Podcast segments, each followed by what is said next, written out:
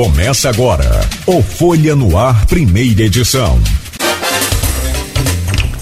Quinta-feira, 13 de janeiro de 2022. Começa pela Folha FM 98,3, emissora do grupo Folha da Manhã, mais um Folha no Ar, primeira edição. A partir de agora com o doutor Rodrigo Carneiro, médico infectologista, diretor de atenção básica e saúde de Campos para a gente entender um pouco mais. Tem muitas dúvidas ainda, sempre, claro, sobre essa pandemia, essa nova variante, agora H3N2 e tantos outros. Doutor Rodrigo, muito bom dia. É sempre um prazer renovado recebê-lo aqui no Folha Noir, primeira edição.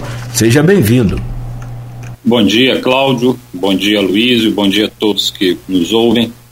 É, eu agradeço mais um convite, mais uma participação no Folha no Ar para poder falar principalmente com a população, informar a população é, novidades, é, principalmente referentes então a tanto a questão da, da pandemia de coronavírus, agora o influenza circulando, e também para falar sobre a saúde básica do nosso município. Então, obrigado pelo convite.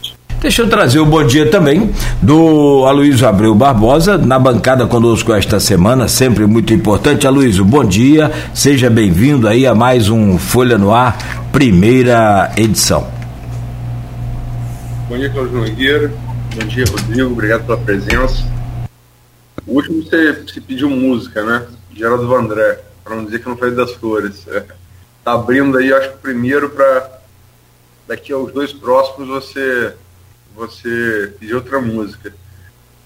Agora, brincadeiras à parte, e falando sério, embora seja sempre um prazer receber o Rodrigo aqui, a presença dele, como de outros médicos infectologistas, né? A gente recebe muito aqui o Charbel Cury, recebeu muitas vezes o Charbel Cury também, o Nelly Artiles, a André Moreira.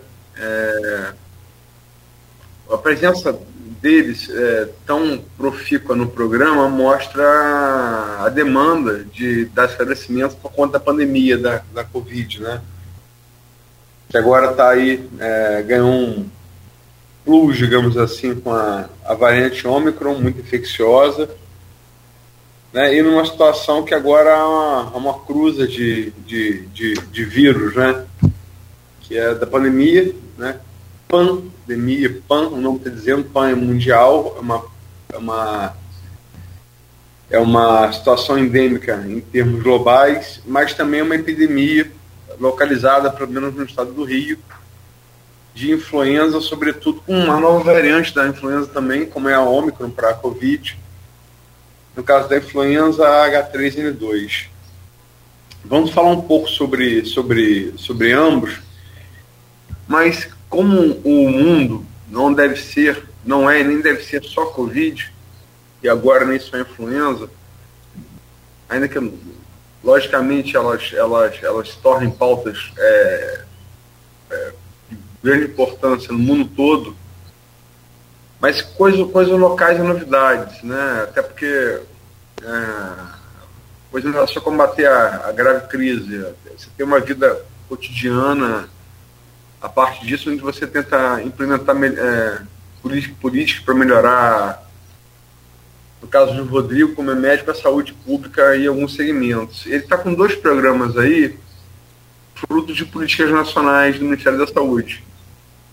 O primeiro deve ser implantado oficialmente amanhã, embora, embora já esteja, já tenha começado, mas vai ser inaugurado oficialmente amanhã. É a Política Nacional de Atenção Integral à Saúde de Pessoas Privadas de Liberdade no Sistema Prisional é, PNASP, né, seria a sigla. É um programa do Ministério da Saúde que para fornecer assistência é, de saúde à população carcerária, né, inclusive para equipe de saúde mental. É uma, nas palavras do próprio Rodrigo, é uma mini UBS dentro dos centros de socialização dessa população carcerária. É uma coisa inédita em campos, são três equipes e aproximadamente para atender aproximadamente 3 mil, é, 3 mil é, prisioneiros e que vão estar atuando aí. Rodrigo, o que você pode dizer? Bom dia, obrigado pela presença mais uma vez. E o que se pode, pode, pode dizer desse programa que está estreando aí oficialmente amanhã? É, bom dia, Luiz. É, bom, primeiro, eu acho que o mais importante de falar é a, é a alegria da gente poder estar tá conversando pelo menos um bloco e não falar de pandemia. É bom, então, é óbvio que a gente vai falar, mas pelo menos a gente consegue vamos conversar sobre alguma outra coisa. E, e com relação a esse programa, ele é um programa, como você disse, federal, é, já um programa antigo, não, não, é, não é de agora. E, e Campos, com três unidades prisionais e aproximadamente 3 mil pessoas é, privados de liberdade, esse número ele, ele varia um pouco para cima e para baixo, mas fica normalmente nessa média. É, Campos nunca teve é, uma assistência à saúde de forma continuada né, na, na, né, nas nossas unidades. Então, é, essas pessoas, elas basicamente elas eram atendidas quando elas passavam mal. Então, a gente tinha que esperar né, eles passarem mal, né, os, os privados de liberdade, algum sintoma e ia correndo com eles para pronto-socorro. A gente chega a algumas situações é, que são inacreditáveis. É, para fazer um, uma simples consulta com, com um clínico geral, uma consulta ambulatorial, a gente tem que deslocar é, essa, a secretaria né, de segurança, tem que deslocar o, o, o detento daqui até o Rio de Janeiro. Porque Campos até então não fazia essa. Não, não, não, não, havia aderido né, a, a essa política é, nacional. Então, é, quando a pandemia deixou, da, ali, ali, de maio para diante, quando a, a, pandemia ela permitiu que a gente é, fizesse essa atuação né, para trabalhar de maneira normal, um dos primeiros é, uma das primeiras é, medidas que lá na atenção básica a gente resolveu colocar para frente era exatamente esse programa, e então a gente conseguiu a, a, a adesão junto ao governo federal em novembro, e agora ele já está implantado. É, a inauguração é amanhã, inauguração oficial, mas as equipes já começaram a atuar dentro das unidades, e nós teremos então equipes multidisciplinares, compostas por médico, enfermeiro, técnicos de enfermagem, dentista, dentro de cada uma das unidades prisionais, das três unidades é, que nós temos na cidade, e com isso a gente espera fornecer uma saúde de maior qualidade. Além disso, a gente tem uma equipe de saúde mental, e também ela é importante com psiquiatra e psicólogo para atuar, para fornecer suporte à saúde mental dessas pessoas. Então, com isso, a gente espera que os casos de tuberculose, os casos de, uh, das diarreias, das doenças cutâneas transmissíveis, a gente consiga fazer diminuir de forma consistente e dar o melhor tratamento também para as doenças crônicas. As pessoas elas não têm acompanhamento da sua hipertensão, do seu diabetes, dislipidemia. Então agora vamos fornecer saúde para 3 mil pessoas. Se parar para pensar, tem muita cidade aí, Brasil afora, que tem pouco mais de 3 mil pessoas, 3 mil habitantes. Então, sempre, é, não sei em relação a Nogueira, é, mas sempre que me, fala, é, me falam de assistência médica, população prisional, sempre me vem à mente é, a figura do Drauzio Varela, né, no livro que ele escreveu, que serviu de base no filme Capitão Babenco, Carandiru, em 2003. Para o ouvinte que já viu o filme, espero, que é um, até porque é um blockbuster, já de 2003, foi visto várias vezes, né? Passou várias chances de, de conferir exibições diferentes.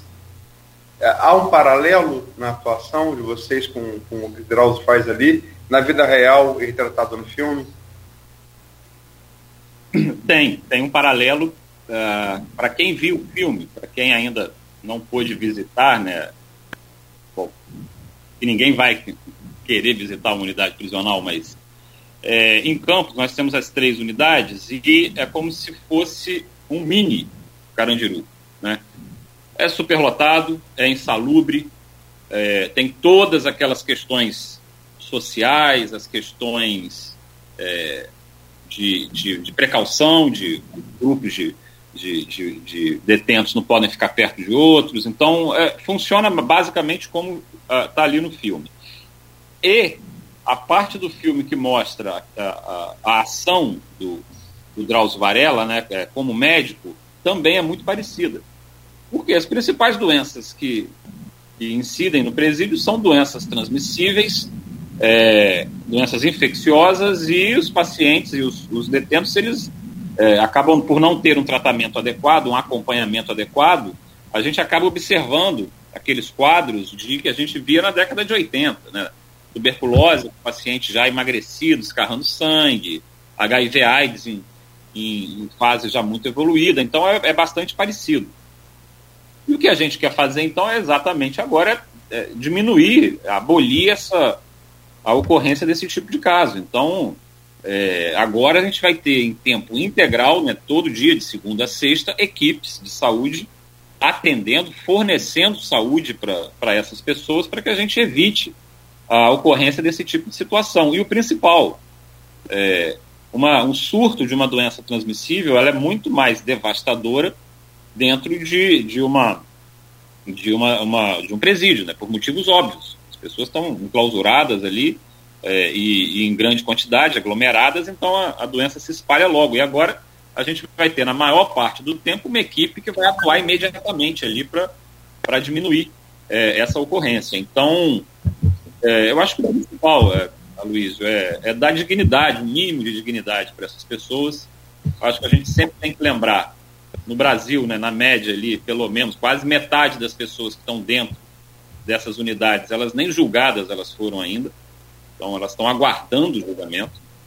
Então, é, não podemos, eu já ouvi muita aquele papo né, do ah, vai dar saúde para esse tipo de pessoa, então não, não estamos aqui para julgar. A gente tem que dar é, é, um mínimo de qualidade de vida, a gente tem que seguir a Declaração Universal dos Direitos Humanos para essas pessoas e, e parar de, de querer ficar fazendo juízo de valor, ficar julgando essas pessoas. Quem tem que fazer isso é a justiça, não somos nós. Ah, quando me falaram pela primeira vez, eu ouvi falar, Cláudio, tá cheio de gente inocente no sistema. Aí que eu fui entender, no sistema é, carcerário, eu fui entender né, como é que de fato realmente era. Há muitos anos isso, claro, evidente. E aí você tem lá essa questão de, dos inocentes que não foram julgados e ainda depois são né, é, liberados. Isso em casa de custódia, claro.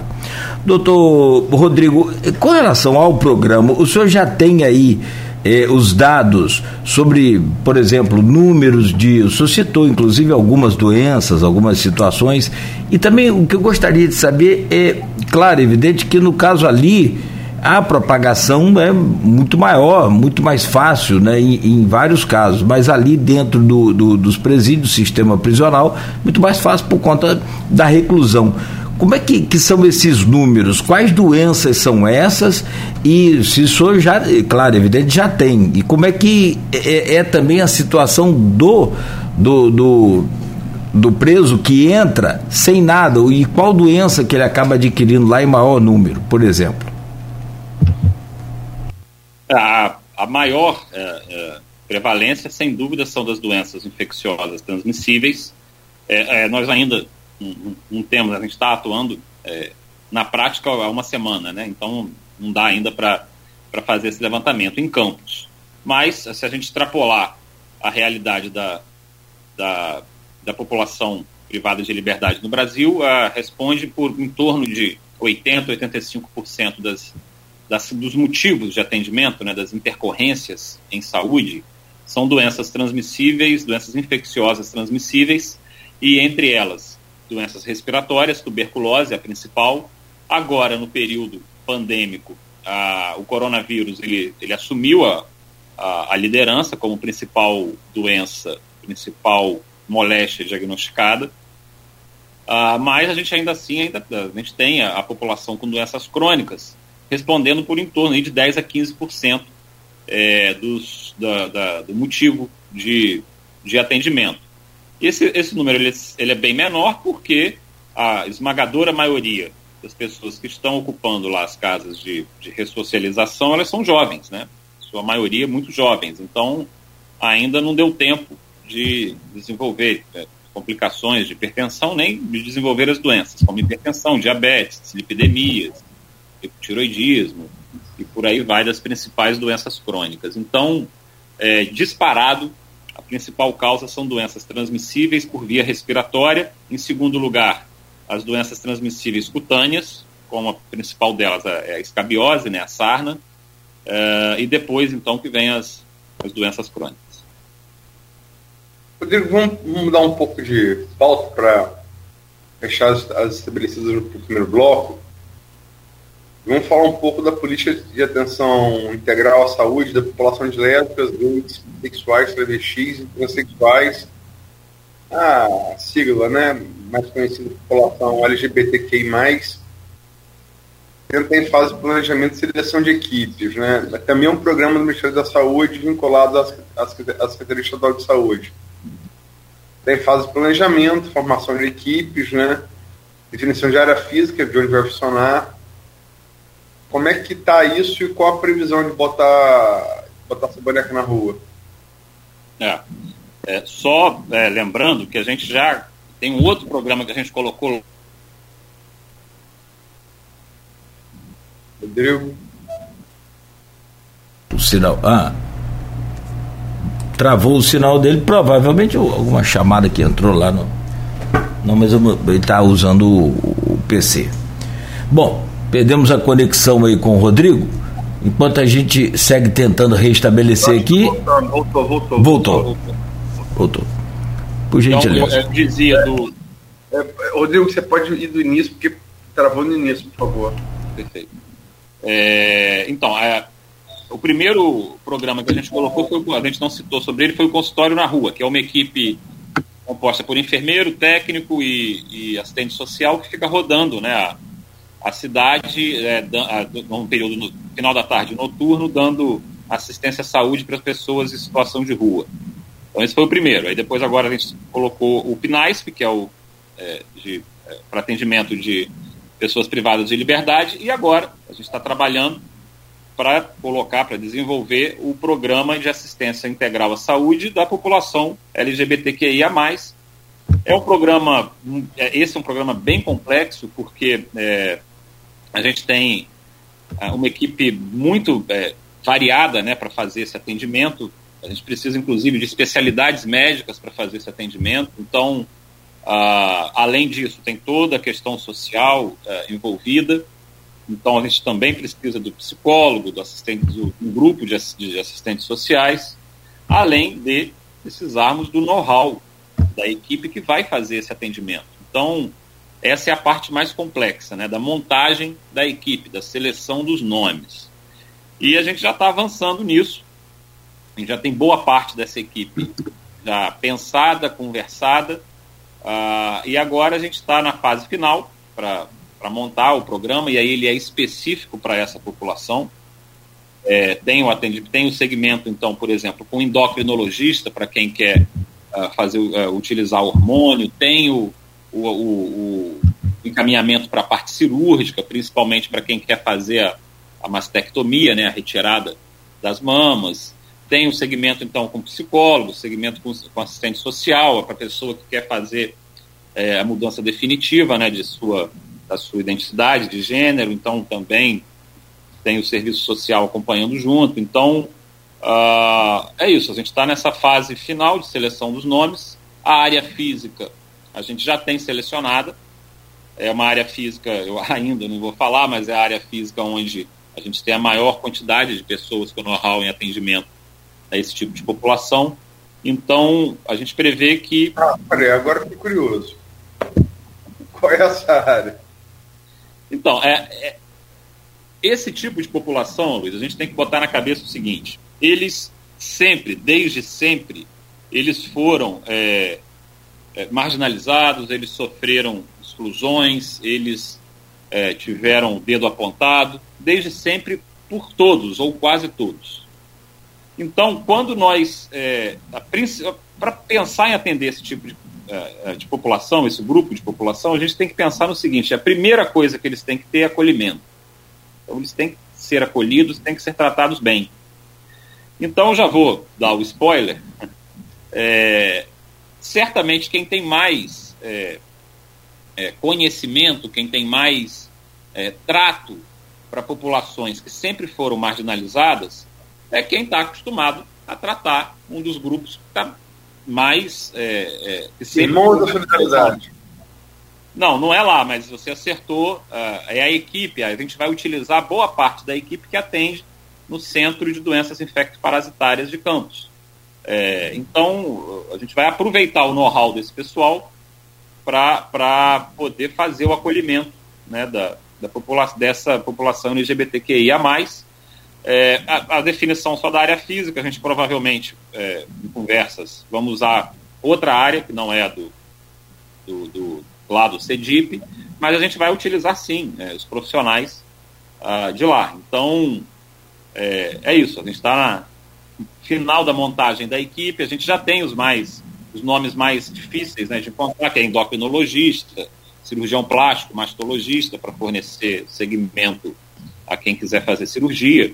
É, e, bom, e aí, depois que a gente montar a equipe e a área física estiver nos trinks, a gente vai pedir, então, a adesão é, ao, ao, governo, ao governo federal estadual, a secretaria estadual, para poder iniciar, então, o atendimento desse pessoal. Tem uma parte farmacológica também que é bem complexa, então a gente também está em contato com a Secretaria Estadual, né? São drogas extremamente específicas que essa população usa. Então, esse é um programa que ele tem é, algumas particularidades e complexidades maiores, então ele demora um pouco mais para a gente conseguir botar ele em prática. Mas a nossa previsão é, pelo menos, pedir é, a adesão até o final, final do primeiro trimestre, início do segundo trimestre, de março, abril desse ano, de 2022. Rodrigo, são sete meses, chegamos ao, ao 61, aliás, ao final do bloco. Mas queria fazer uma pergunta, a última. A não ser que, lógico, Nogueira quer fazer outra. É, eu fiz uma entrevista há alguns anos, tem alguns anos já, tem, não tantos, tem uns dois, três anos, com um transgênero é, feminino transgênero masculino, né? em Campos e se identificaram, foi legal que se identificaram, logicamente que deixei a, à disposição se identificar ou não, mas a Renata Melila e o Átalo Sírios, né, se identificaram ambos. Um ato de grande coragem, né? Matéria no jornal, né, de uma cidade conservadora como Campos, uma matéria até de capa. E Renata me falou uma coisa que eu, confesso que eu nunca havia parado para pensar, que é aquela coisa, né? aquele princípio cristão de se botar um no lugar do outro, mas você nem sempre às vezes faz, ou, ou por não viver as contingências, você nem sempre imagina, né? E ela falou, a Luísio, é, a maior dificuldade do transgênero é arrumar emprego. É, nenhum concurso público aceita transgênero, porque é, é tácito, não há nenhuma lei por óbvio, mas é tácito que você não quer, no Banco do Brasil, por exemplo, numa caixa econômica, ser atendido por um transgênero. Eu nunca vi para, para pensar nisso, né? Que tipo de, de, de, de, de apartheid essas pessoas vivem, né? E nós, às vezes, mesmo forçamos elas a viver sem nem perceber. Dito isso, é, os dois programas são do Ministério da Saúde, do, que tem um governo claramente. Como é que eu vou colocar isso de maneira gentil ou de maneira não agressiva. Estou curioso agora para ver como que você vai colocar isso de maneira. É, mas é um governo, assim, digamos, obscurantista é um, é um adjetivo razoável, obscurantista no, no, no que se refere a questões de, de gênero, porque ideologia de gênero já traz um preconceito, né? Vamos colocar questões de gênero. É, como um governo é, conhecido e reconhecido como sendo assim pode é, é, fazer convênios para programas como esse? É uma curiosidade. É, então, na verdade, esses programas eles são muito mais antigos, né, do que tem muito mais de três anos, né? É, eles já existiam e, na verdade, é, respondendo a sua pergunta e aí já elucidando o, o segredo, é, na verdade, esses programas eles nunca foram estimulados pelo governo federal.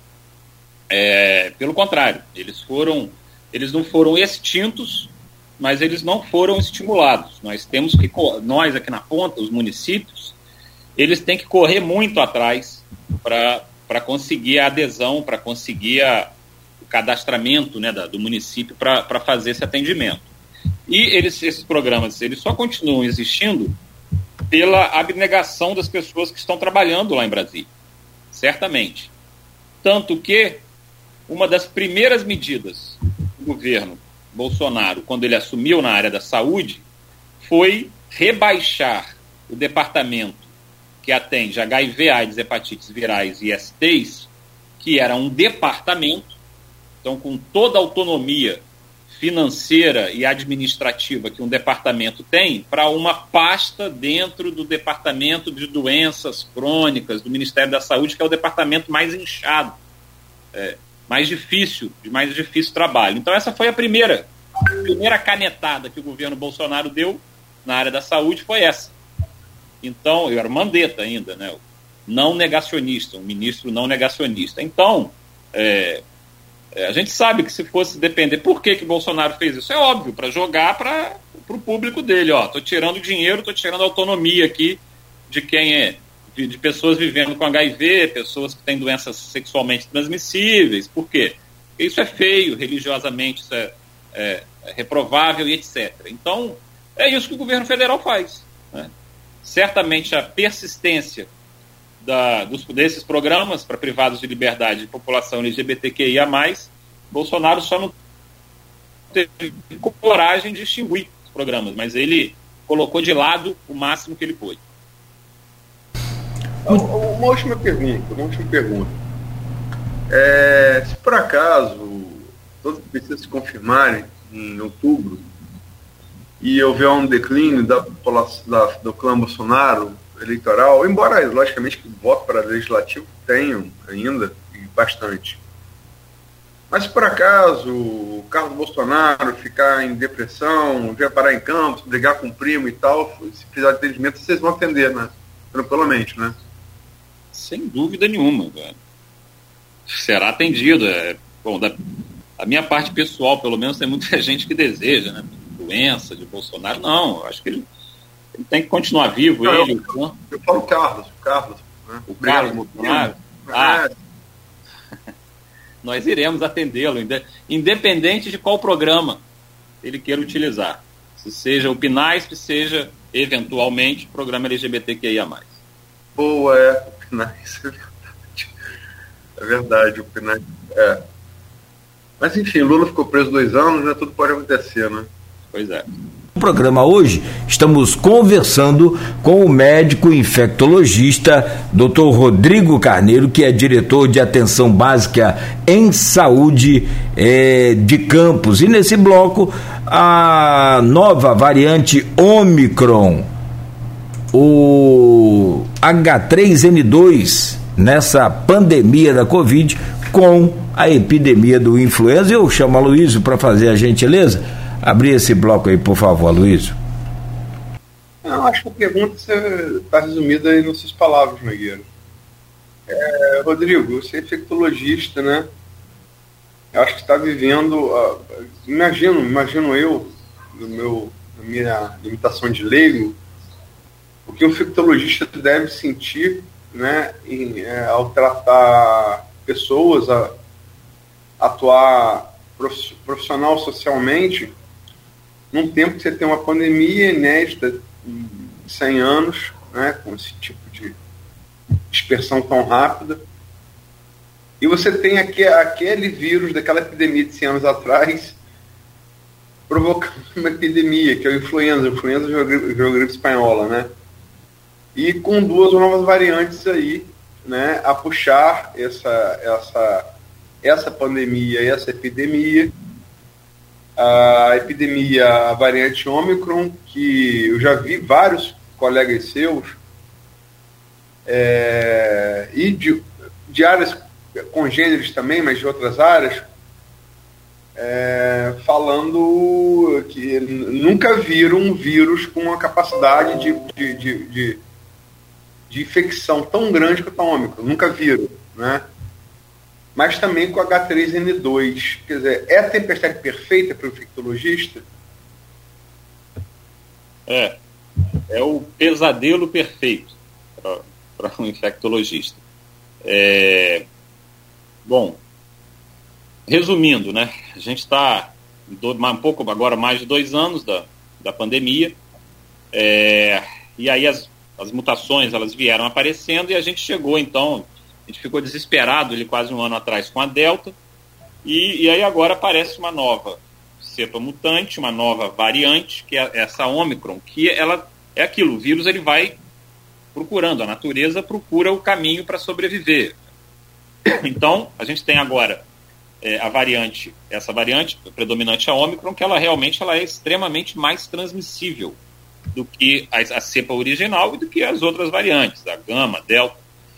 Então, uh, é, ela, os gráficos eles demonstram que ela é três, quatro, cinco vezes mais transmissível do que outras cepas. Então, ela se comporta como aqueles vírus que a gente tem maior preocupação de transmissão, que é vírus de catapora, vírus de sarampo, que são vírus muito transmissíveis. E é isso, ela está se espalhando. É, hoje já predomina mais de 90%, 95% dos isolados são de, da cepa Omicron, e uh, isso no Brasil, no estado, uh, e as pessoas estão se infectando. Uh, só que, ainda bem, o que a gente percebe é, isso está tá claro para todo mundo ver, que nós não temos uma lotação em leitos de UTI, como foi, por exemplo, no início do ano, a, no início do ano passado, com a variante, com a cepa a Delta, que pessoas corriam né, para os prontos socorros que ficavam absolutamente abarrotados, UTIs cheias, e agora a gente não está vendo isso. Isso é fruto. Desculpa, a Delta é P1, né? Isso. Isso é fruto da, a, da vacina, com certeza. É fruto do, do, de uma variante menos patogênica e de vacina, principalmente de imunização. Então, o que a gente vem, vai ter e continua tendo são síndromes gripais de, com quadros leves a moderados. E aí, somado a isso, quando a gente estava conseguindo respirar na, com a pandemia, a gente veio, então, há alguns meses, a gente começou a perceber novas síndromes gripais, mas em pacientes com exames para Covid, para coronavírus negativo. E aí foi então identificado que nós estamos vivendo uma epidemia de influenza. A última que chamou nossa atenção foi H1N1, então, mas aparentemente o H3N2 ele é menos também patogênico do que foi o H1N1. Então, ainda bem. Porque o que, o que é ruim, né? A gente pensa, poxa, a gente está saindo, conseguindo sair do coronavírus e vem agora nova uh, epidemia de vírus respiratório. Poderia ser pior se a gente tivesse é, uma cepa mais patogênica. Então, é, na prática, o que a gente está vendo é, nós até um mês, um mês e meio atrás, o Covid estava realmente bem, bem baixo, a Ômicron ainda não havia alastrado, e o que a gente interpretava é, paciente procurava com uma síndrome gripal e a gente fazia então o teste para coronavírus, nós ainda fazemos, e nós tínhamos ali 7, 8, 10% de positividade. Então, quem estava predominando até um mês, 40 dias atrás, era influenza. Por quê? A gente assumia que a esmagadora maioria das pessoas, desses 90% que tinham o exame para coronavírus negativo, eles, na verdade, estavam com influenza, com H3N2. Só que agora, a gente está vendo uma mudança. Com a Omicron ocupando o terreno e sendo muito transmissível, e muito mais transmissível do que influenza, o que antes era ali 10%, por exemplo, hoje em Campos, a gente já está batendo 35%, 40% de positividade de Covid. É, estamos chegando ali próximo do que a gente tem no resto do Brasil e isso vai subir. A gente vai chegar nos 50% e provavelmente, muito provavelmente, passar disso. É, então a gente está tendo agora a Omicron ocupando o terreno da influenza. Tomara que a influenza saia, a gente já deve ter vacina para o H3N2 agora, no início do ano. A cepa já vai, muito provável, ela já vai estar incluída na vacinação de influenza, que a gente normalmente faz em abril. E aí a gente vai parar, vai pensar só no coronavírus e esperamos também a continuar avançando com a vacinação do coronavírus para que então ele vire endêmico e não mais epidêmico e a gente possa voltar à vida normal. Rodrigo. Desculpa, desculpa. Não, não, pode ir você então. Por favor, por favor. Na, rapaz, a minha dúvida, Aloysio e doutor Rodrigo, é em casa. Vamos na prática. Eu chego a casa agora, meu filho está gripado. Espirrou, está tossindo, e deu febre. Aí eu fico, como a gente conhece aqui, apesar de ser leigo, mas a, a, pela claras informações que nós estamos aqui há dois anos colhendo de vocês, é H3N2, H1N1, ah, já me sinto quase que infectologista. Eu olho para ele assim, eu falei, calma que isso vai passar, é tranquilo. Mas estou brincando, né, na, na, naturalmente com relação a essa situação, mas a preocupação é grande. O que que é em termos de sintomas, e aí o que, que a gente consegue entender em casa, o que, que a gente pode considerar grave, não grave, porque na, na, nessa P1, como o senhor falou, Delta, depois na, na P2, a nossa criada aqui no Brasil, a, a Manauara, é, a gente tinha muita falta de ar. Aquilo foi terrível, né? Essa parece não ter esse sintoma assim tão imediatamente. E aí eu junto a essa pergunta a Patrícia Matias também está aqui na, na página do Face interagindo com a gente. Ela também faz uma pergunta muito interessante. Em que momento, sintomas, por exemplo, devo levar a criança à emergência? Apresentei sintomas das gripes e com sintomas diminuindo. E agora? Meu bebê de dois anos, nessa idade, faz teste? Por favor, doutor. Faz teste a gente pode fazer em qualquer idade. A única, o único impedimento é a metodologia de coleta, né, que pode ter alguma diferença para as crianças, principalmente crianças pequenas, mas o teste ele pode ser feito tecnicamente em qualquer idade. É, bom, é, é, essa pergunta é muito, muito, muito importante pelo seguinte: a gente tem que cada vez mais educar a população, esclarecer a população, é, para ela não ficar em pânico e principalmente para ela não ir correndo em massa procurando é, os pronto atendimentos e pronto socorro. É, o que tem que ficar muito claro é a gente tem é, que dividir os grupos de pacientes. Então, quando a gente for pensar em ah, o que, que eu tenho que ficar alerta, a primeira coisa que você tem que ficar alerta é se você tem fatores de risco, se você tem comorbidades esse é o principal, a, a principal informação que você tem que iniciar o seu raciocínio. Se você não está em extremos de idade, é, menores de 2 anos, maiores de 65, 70 anos. E se você não tem doença crônica, a esmagadora maioria das vezes, a evolução ela vai ser benigna, ela não vai ter complicações.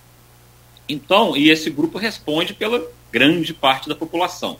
Então, nesses casos, se você tem uma febre que não está muito alta e que melhora com antitérmico, se você tem um desconforto, dor no corpo, também melhora com analgesia.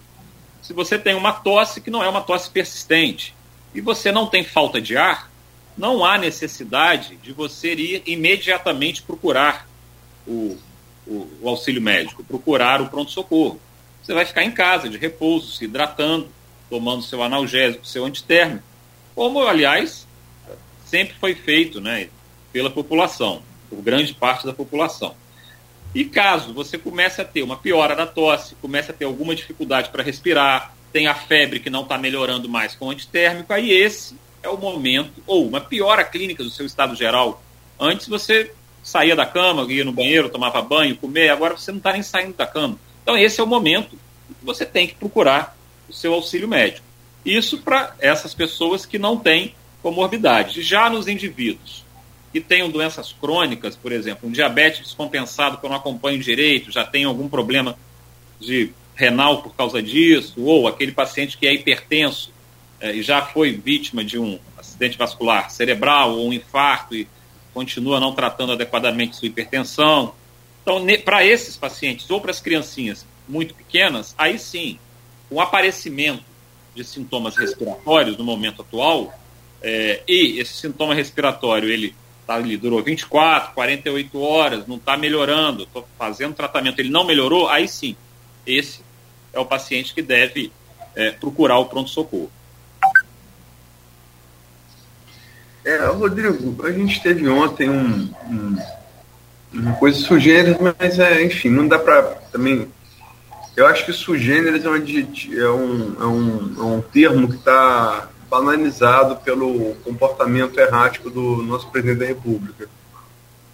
Mas é ontem, estava é, comentando aqui no intervalo, ele disse que é, a Ômicron não matou ninguém no Brasil, bem-vindo ao país. E foi imediatamente respondido por autoridades da OMS, não foram, foram nem autoridades brasileiras, né? Autoridades internacionais. É... Quer dizer, não, Bolsonaro fala, não se escreve, né? Mas é e pior que a gente tem que escrever sobre o que é jornalista. Mas é, é de fato, tirando as, né, as hipérboles aí, os, as idiosincrasias, as, né, os superlativos do presidente, de fato, a, a, a Omicron, segundo os estudos iniciais, ainda não conclusivos por óbvio, ela, embora seja muito mais infecciosa, mas ela tende a ser menos letal, né? Aquela coisa, a grosso modo, ela ataca mais da, do pescoço para cima e menos do pescoço para baixo. Né? Garganta, dor de cabeça, menos os pulmões, que é causava a maioria dos óbitos na, na, na, nas outras variantes. Né? Isso pode ser, e tem teses dizendo isso, é, embora não conclusivas por óbvio, há muito pouco tempo, que o vírus, como ser. Discute, discute se o vírus é ser vivo ou não, é discussão antiga, né? Mas, enfim, o vírus como um, um, um ser que não quer, não quer o seu próprio fim, né, e, e evolui para não buscar o próprio fim, como toda espécie animal da Terra e vegetal também, ele está é, suavizando as suas consequências para não matar o hospedeiro e não morrer junto com o hospedeiro? É, exato. Você foi preciso aí do início ao fim. É, o, a variante, a Omicron, ela é muito mais transmissível, por quê? O que é o termo? O rebanho de circulação dela está diminuindo, né? Ele vai diminuindo, vai diminuindo, vai diminuindo, então ela tem que, as mutações têm que selecionar uma cepa que seja mais transmissível. E ao mesmo tempo, é, se ela mata muito, ela vai perder o ganha-pão dela, né? Então ela não vai ter onde circular. É, então é exatamente isso. É, ela é, você usou uma, uma referência muito boa, ela é da garganta para cima, do pescoço para cima, causa sintomas principalmente em vias aéreas superiores, na, é, acomete muito pouco o, o, trato respiratório inferior, principalmente o tecido pulmonar, ele é muito pouco acometido comparativamente com as outras cepas, e com isso ela tem uma letalidade bem menor. Agora, é, é porque faltam ainda, é, é, é novo, faltam estudos. O ideal seria que a gente já tivesse um estudo publicado da infecção pelo, pela Omicron exclusivamente em pessoas não imunizadas, não vacinadas.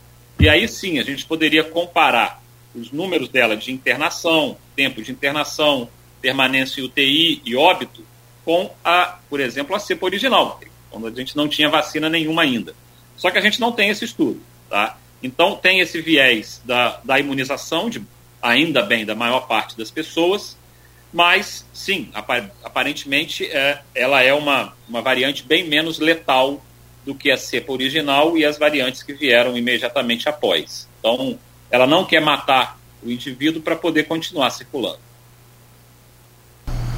Muito bem. Não, foi boa essa, essa coisa do Aloysio aí falar né, do pescoço para cima. Deixou bem claro que o que, que é uma, o que, que é outra, né? O, a, ataca o pulmão e outra é mais né, o aparelho respiratório.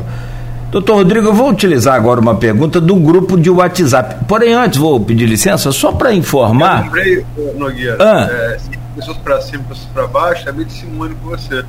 É, sim, sim, isso é um dos, dos meu, meus pedidos de casamento a ela. Quando bater, só do pescoço para baixo. É, entendeu, né? Porque aí você bota a camisa some. é, vai ligar de novo aí para conferir, mas a medição do Paraíba, segundo o Corpo de Bombeiros, e eu estou contando aqui com o auxílio do, do, do Carlos Alberto, é, de 10,79. Ô, oh, tá baixando, graças a Deus. Vamos graças só, graças a Deus, vamos só confirmar agora com a Defesa Civil, mas o Corpo de Bombeiros já informou e essa medição, segundo é, as primeiras informações que eu tive antes das 7 horas, eles iriam atualizar né, às 7. Então é provável que essa seja às 7 horas da manhã. Graças a Deus, graças a Deus mesmo. Bom, a pergunta então do, do grupo tem até uma, uma postagem aqui de uma matéria. Bom, mas vamos lá. Doutor Rodrigo, vem do Hanania Mojan. Hanania Mojan é presidente do Sindicato dos Pais de Alunos da Rede Particular, né, é, de escolas particulares de Campos e é advogado. Doutor Rodrigo, em primeiro lugar, obrigado por sua dedicação ao longo desse ano em trazer vacinas e disponibilizá-las aos mais é, o mais breve possível e com a melhor logística para a população é, de Campos. Doutor, em matéria publicada nos jornais, O Globo e Extra, do dia 27 de 12 de 2021, se, colo se colocava que, segundo especialistas, a vacina do Butantan representa uma tecnologia mais segura para aplicação em crianças. Dizia mesmo que tenderia a se tornar uma vacina de nicho dado aos seus poucos efeitos adversos. Diante disso, e que segurança se referem essas especialidades e como isso é medido?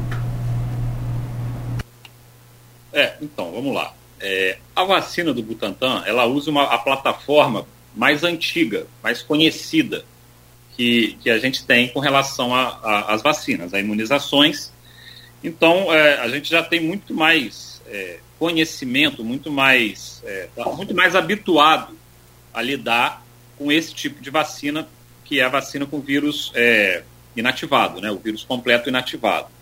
Então, sem dúvida, a gente tem uma segurança teórica muito maior. Só que, ah, com o, o desenvolvimento das novas vacinas com plataformas diferentes, como vetor viral, RNA, a gente foi com o tempo vendo que essas vacinas elas também são seguras, inclusive para crianças. Tanto que a vacinação que a gente tá, vai começar a utilizar para as crianças é a vacina da Pfizer. Né? Então, é, nós temos segurança hoje para a aplicação de vacinas que não sejam vacinas com as plataformas mais antigas também para as crianças. E como que é feita a vigilância dos possíveis eventos adversos? É, todos os indivíduos vacinados, é, eles recebem as orientações. Olha, caso você tenha qualquer sintoma é, diferente, você vai procurar o seu médico ou o serviço de saúde, e os serviços de saúde imediatamente reportam para a Secretaria, para a Vigilância em Saúde, uh, para a investigação desse caso. Então, esse caso ele passa a ser acompanhado por especialistas. Aqui em Campos, quem faz o acompanhamento é o Charbel, junto de uma colega, uma pediatra que acompanha com ele, mas são eles que fazem o acompanhamento desses eventos adversos, esses possíveis eventos adversos vacinais, e então reportam é, para a, o Ministério da Saúde quando é identificado que isso é realmente um evento adverso à vacina. Então, a vigilância ela é contínua.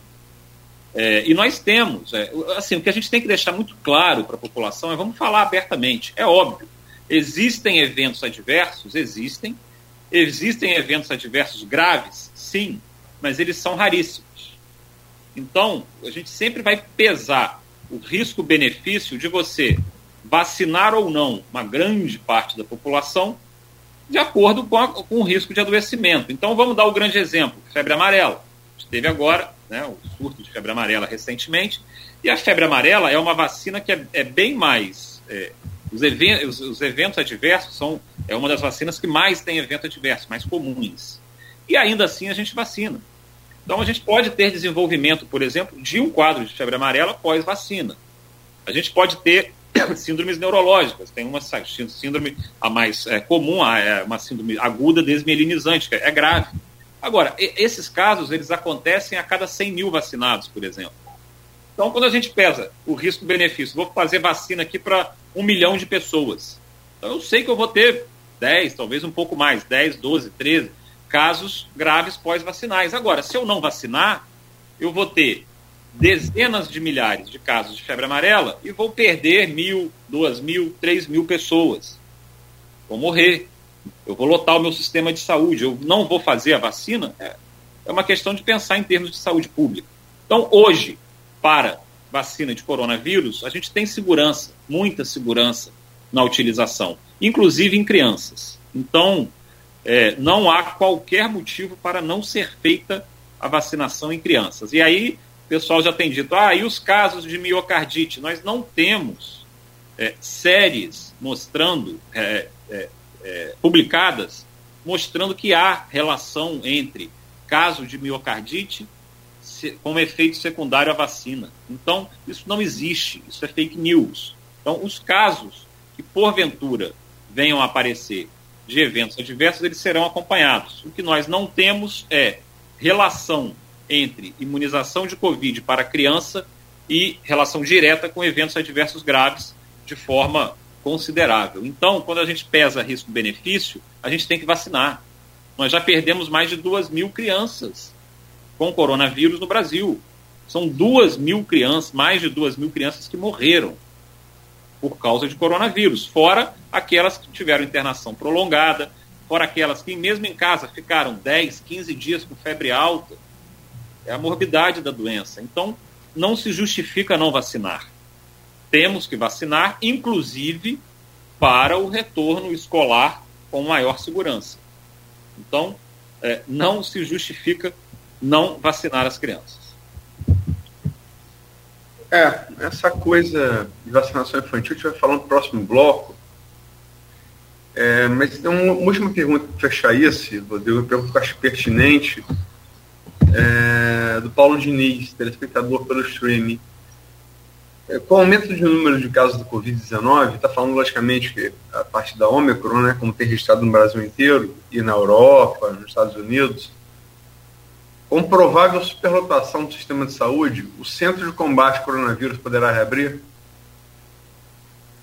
Bom, é, eu vou fazer uma resposta mais ampla. A princípio, não. Nós não temos previsão de, de reabertura de um local, um local único específico para centralizar tudo. A gente segue com a política pública de saúde da descentralização. Tá? É, é, o que nós fizemos foi, logo que começou né, esse governo, nós optamos por essa descentralização para poder facilitar né, o acesso da população a um local para triagem, acolhimento de pacientes com suspeita de coronavírus. E aí, com a pandemia, nós chegamos a criar nove pontos espalhados geograficamente pelo município. E isso é, demanda um, um esforço muito grande, tanto logístico quanto de RH, de recurso humano. Né? Cada equipe dessa tem bastante gente que foi treinada a gente utilizou principalmente é, é, os dentistas da, da rede que não estavam atuando. Só que aí a, a pandemia a, a, do coronavírus ela foi diminuindo, o número de casos diminuiu consideravelmente, e além disso a gente teve a reabertura de, dos serviços de saúde, principalmente da odontologia. Então a gente precisou readequar esses locais. É, nós saímos de nove para cinco, sendo que com a chegada do verão é, a gente teve que colocar no farol. Nós não tínhamos antes, colocamos então uma equipe, que a gente chama uma equipe reforçada, lá é uma equipe meia, na verdade. Então nós temos hoje cinco é, é, equipes atuando, e só que aí agora a gente tem a H3N2 também é, aumentando consideravelmente. O que nós estamos é, observando é, vamos ter que novamente aumentar. Então é, por mais é, estressante que seja, trabalhoso que seja, nós já iremos em breve aumentar novamente o número de locais, aumentar a testagem. Lembrando que nesses locais a gente tem médico, é, tem uma agenda médica. Quando é feito o diagnóstico do paciente, ele já é logo marcado nessa agenda. Se, o médico, se os médicos estiverem atendendo no dia, esse paciente diagnosticado ele é atendido imediatamente. Quando não tem médico naquele mesmo dia ou naquele horário, ele entra numa agenda médica para ser então, é, é, consultado. Então, nós vamos agora retornar aumentar novamente o número de unidades. Então, uh, uh, mas vamos usar uma outra estratégia. Não, não dá para dar o passo atrás né, com relação aos dentistas e não temos agora como puxar todos eles de volta. Então, a gente vai usar é, muito provavelmente é, pessoal da enfermagem, pra, com coordenação de alguns desses dentistas que já têm muita experiência.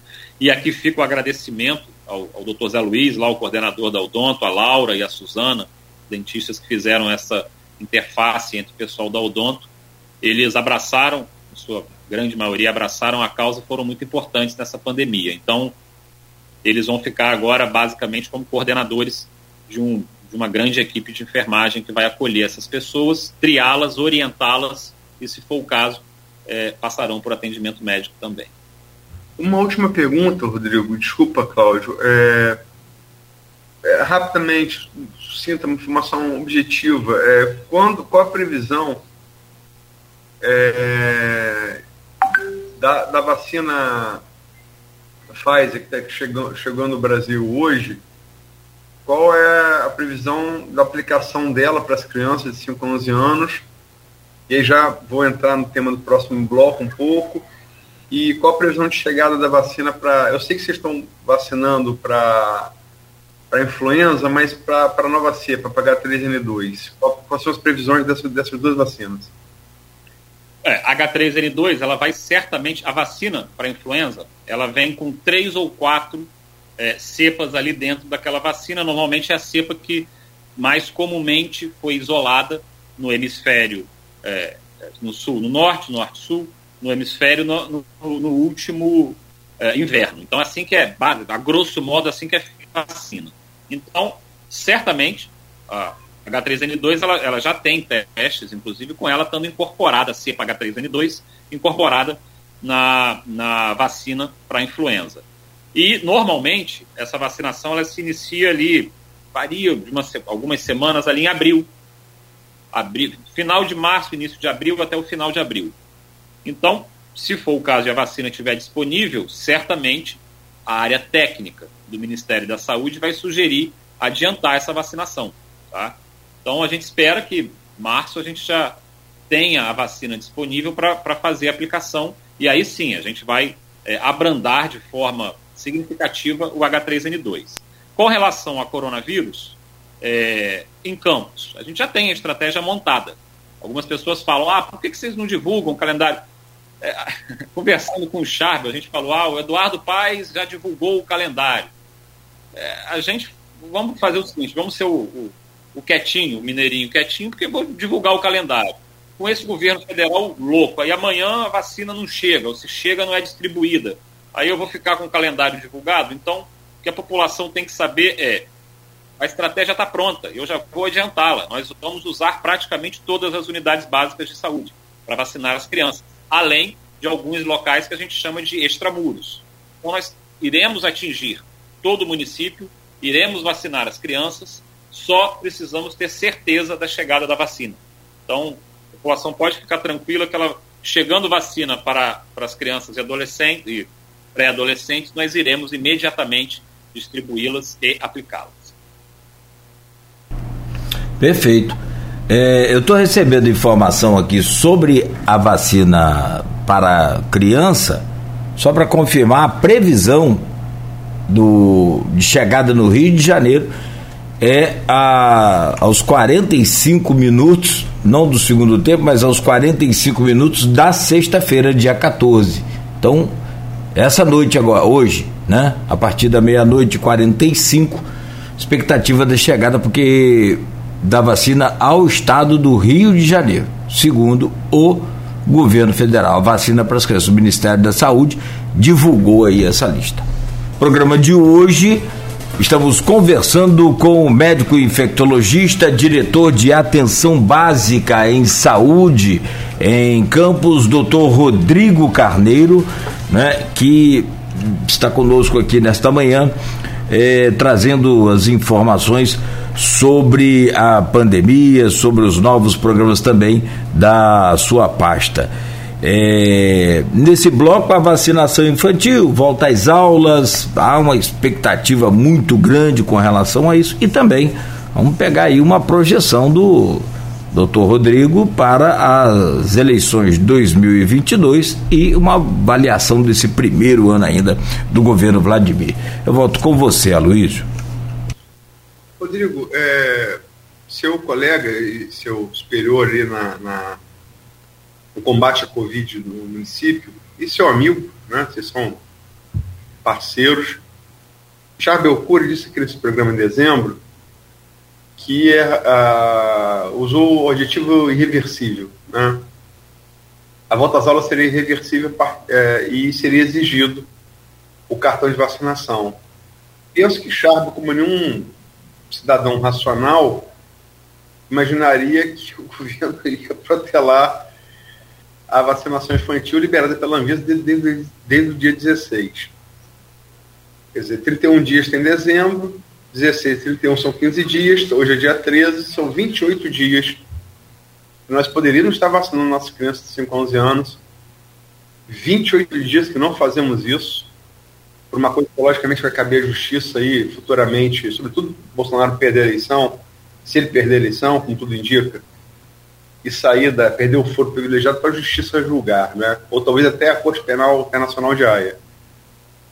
É, enfim, mas eu não vou entrar nessa, nessa seara. O fato é que, é, como você já falou aqui, é, é, a doença infecciosa que mais mata crianças também no Brasil. É uma média de mortes de uma criança a cada dois dias, 28 dias. Uma criança morta dois dias, não precisa ser um gênero matemático para constatar que temos 14 crianças mortas. Falando nisso, me dá até um, um, um espírito ruim, né? me dá um pouco de raiva. Você é pai, eu sou pai também o Nogueira é pai, mas são 14 crianças mortas necessariamente, dessas mais de 2 mil, porque não se vacina. Né? É, mas enfim, é, tá chegando a vacina aí, fizeram a audiência pública desnecessária, está é, tá chegando a vacina, não tem jeito, saiu uma pesquisa ontem, é, é genial ESH, dizendo que 72%, 72 da população brasileira é favorável a vacinar crianças, é uma esmagadora maioria, mas Charvel disse, e foi, disse na quinta e na sexta-feira seguinte, Vladimir reafirmou que vai ser exigido, que as voltas aulas devem ser em fevereiro. Disseram isso em dezembro, um pouco antes do avanço da Omicron ser constatado no Brasil, que era irreversível voltas às aulas em fevereiro e que seria exigido o cartão de vacinação. O que, você pode dizer sobre, sobre essa previsão, se ela sofreu alguma alteração com a chegada e expansão da Omicron? isso é isso mesmo, né? É, vai ser exigido o cartão de vacinação. Não, é isso mesmo, isso não muda. É, o que acontece é, é claro que a gente fica um pouco mais receoso, porque é, entre você aplicar a vacina e ela começar a, a, sua a eficácia em termos de principalmente de produção de anticorpos, tem um tempo, né? um tempo mínimo que tem que ser obedecido. Então, é, também não vou entrar aí nesses detalhes, que eu nem sabia que hoje completam 28, está completando, né? 28 dias, que são exatamente as quatro semanas. E a gente fica totalmente seguro. E a partir de quatro semanas, a produção de curva de anticorpos, ela aí sim começa a crescer e nos dá total segurança. Então, é, a gente já poderia, então está atingindo agora aí para principal parcela, para primeiro, o primeiro grupo né, de crianças, a proteção completa. Bom, é, não mudou. O que a gente vai tentar fazer sempre é, é acelerar essa vacinação das crianças. É, e a gente vai, também não mudou a exigência da obrigatoriedade da vacinação para frequentar é, as escolas, isso também não mudou. E, e, a única coisa que a gente pode, aí conversando com a, sempre com o pessoal da educação, é talvez, é, isso não é completamente descartado, ainda não tem previsão, mas não é completamente descartado, é alguma adequação no início do calendário letivo. Né? Esperamos que não tenhamos mais nenhuma novidade ruim, vinda principalmente de Brasília, e que a gente possa, então, é, vacinar logo, iniciar logo a imunização das crianças. Cara, é, opinião é, até talvez mais como pai, como cidadão, do que como médico, embora invariavelmente sua opinião como infectologista é sempre muito importante. O que eu acho uma coisa engraçada? É, você já fez assistência médica em comunidade, já? já? Faço, estamos fazendo. Aliás, ontem estávamos atendendo os desalojados, os desabrigados lá no, no colégio. No 29 de maio. É. Cara, é, traficante que se julga meio dono do, do da comunidade, é, se você chegar lá para vacinar, você, Rodrigo, ó, vou vacinar, sei lá, não precisa ser contra o Covid, não. A saving, vou colocar assim. Se alguém tocar em você e alguém pedir o seu trabalho, vai ter sérios problemas com, com, com o chefe do tráfico e com, com os seus soldados. É, a, a, a vacinação, sobretudo infantil, é uma coisa tão universal que o ser humano mais cruel, ele é, dá proteção à ação da imunização. Esse governo, é, é, eu não quero fazer julgamento, mas é inevitável fazer julgamento esse governo consegue ser mais cruel do que o mais cruel dos criminosos. Porque você, você sabe disso, você já entrou em comunidade, você, tem experiência. Você entra para fazer um trabalho de imunização em criança, se alguém tocar em você, a pessoa está tá ferrada com o traficante. E o traficante é aquele ser que todo mundo tem na sua cabeça como é, o um criminoso, hediondo. Ele consegue ser mais humano que esse governo. E tendo um colega seu no Ministério da Saúde. Como é que você vê isso, Rodrigo? É, é, é desanimador, é triste. É, às, às, vezes, até quando a gente te, tem algumas notícias, é, é, aquilo, dá vontade de chorar, às vezes, porque não é possível. Você fez uma conta rápida aí, dizendo que, olha, só nesses 28 dias, é, a gente deve ter tido, vamos fazer, lógico, proporcionalmente 14 mortes de crianças. E são crianças. Não sei se Espero que ninguém nunca tenha ido num enterro de criança. Você vê aquele caixãozinho pequenininho, é, é, é, é desesperador e, e, foge à sequência natural da, da, da, vida, né? Que é os pais irem antes dos filhos. Então, e aí quando você perde a criança, e aí você perde por uma doença que é imunoprevenível. E é, é criminoso, é isso que você falou. É, é, o governo federal ele institucionalizou e normatizou o crime, o crime contra a humanidade. É isso que o governo está fazendo, e agora contra crianças. Então, se dessas hipotéticas 14 todas fossem vacinadas, provavelmente nenhuma morreria. Então, nós teríamos salvado 14 crianças. E isso vai somando, né? O tempo vai passando, vai correndo, tá, tá correndo. Então, é, é, é realmente. Eu acho que quem vai ter que julgar isso que, que julgue, o que você falou, talvez uma corte internacional, porque é, no Brasil, infelizmente, o, a justiça não é cega, né? então está longe de ser cega, principalmente depois de Sérgio Moro, das, dos absurdos que nós vimos e, pasmem, talvez vai ser candidato a presidente, uma pessoa que fez o que ele fez, né? Então a justiça brasileira ela é, ela é muito pouco confiável. É, eu é triste dizer isso também, mas eu acho que talvez a, a gente vai ter que esperar é alguma, alguma solução que venha internacional, cortes internacionais. E é aquilo, né? Eu acho que é, para quem acredita que se faz, que se paga, não é possível. Não é possível que esse pessoal saia completamente impune de tudo que está sendo feito. É, é, muito triste. Mas deixa eu botar você numa saia justa. É, me permita, vou vou fa falar, falar antes, anunciar antes. É, não é novidade para ninguém que a classe médica é uma das classes mais corporativas. Toda classe é corporativa. Logicamente, se alguém fala mal de jornalista, atacar um jornalista, eu vou, eu vou, minha tendência vai ser postar em defesa desse jornalista. Mas a, a medicina, você tem um caso. Eu posso estar aqui em exemplos pessoais onde o cara bom defende o ruim. É impressionante isso. Como é que pode? Desculpe. Eu não quero botar você saia justa, mas vou botar. Como é que pode é, o Conselho Federal de Medicina recomendar o uso de cloroquina quando já sabia que a cloroquina era ineficaz e os, responsáveis não ter o CRM caçado, como seria também qualquer país sério? Sim, é, é, não, a resposta é muito simples, porque o Conselho Federal de Medicina ele está impregnado, tá, é, tomado por uh, uh, indivíduos que têm um viés político extrema-direita, extremamente reacionários. Então, é, e que fazem política quando não deveriam fazer política, quando você ocupa um política que eu digo partidária, quando você ocupa um, um, um órgão eminentemente técnico, de auxílio a, a uma classe. Então, é, essa é a justificativa. É vergonhoso. É muito vergonhoso. Mas, ao mesmo tempo, nós temos, por exemplo, o CREMESP de São Paulo, o CRM de São Paulo, e ataca o CFM, ataca o Conselho Federal, repudia o Conselho Federal uh, e representa o principal estado, que tem o maior número de médicos no país. É, é, eu, eu, eu, concordo inteiramente, você está correto.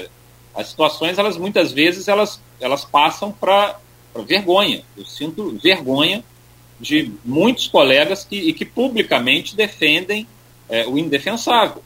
Então, essas pessoas, a gente comentava mais cedo, essas pessoas daqui a 10, 15, 20 anos, elas serão apontadas.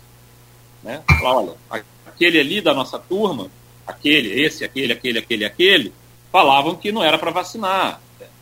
Falavam que, até hoje, falando que tem que fazer cloroquina profilática, ivermectina profilática e tratamento com cloroquina. Então, é, é, é vergonhoso. Né? É absolutamente vergonhoso. Então, e aí que a justiça também julgue, é, defina se isso é criminoso ou não. A minha opinião pessoal é que isso é criminoso, isso colabora com a desinformação da população, isso diminui a adesão à vacina e outras é, medidas que claramente e comprovadamente diminuem a circulação do vírus e, consequentemente, óbito. Então, é, isso deveria, a justiça julgue a forma punição para essas pessoas. O Emil Bacará Gazen faz uma pergunta aqui a você, Rodrigo, da sua fala anterior à última. O que Sérgio Moro fez de errado? É sério isso? A pergunta do, do telespectador. Eu vou responder a ele da seguinte forma: se algum dia você tiver for julgado por um juiz que não é imparcial, você vai saber o que, que Sérgio Moro fez. Então, o pessoal aí do, da área jurídica, eu acho que o Sérgio Moro fez um, um dos maiores desserviços para a área jurídica desse país, e é escancarar como que a parte ruim do poder judiciário opera. Né? Então, deve estar demonstrado. É... E o pior, você sabe o que é o pior, Luiz? é que aí o pessoal está falando da classe médica, né? Ainda bem que a maior parte dos, dos mais de 80, 85% que votaram em Bolsonaro, eles se arrependeram. Aí quando você pergunta para eles, ah, é, e aí? Voo de Moro. Quer dizer, na verdade não aprenderam nada, né? Não aprenderam nada. Mas, como que segue?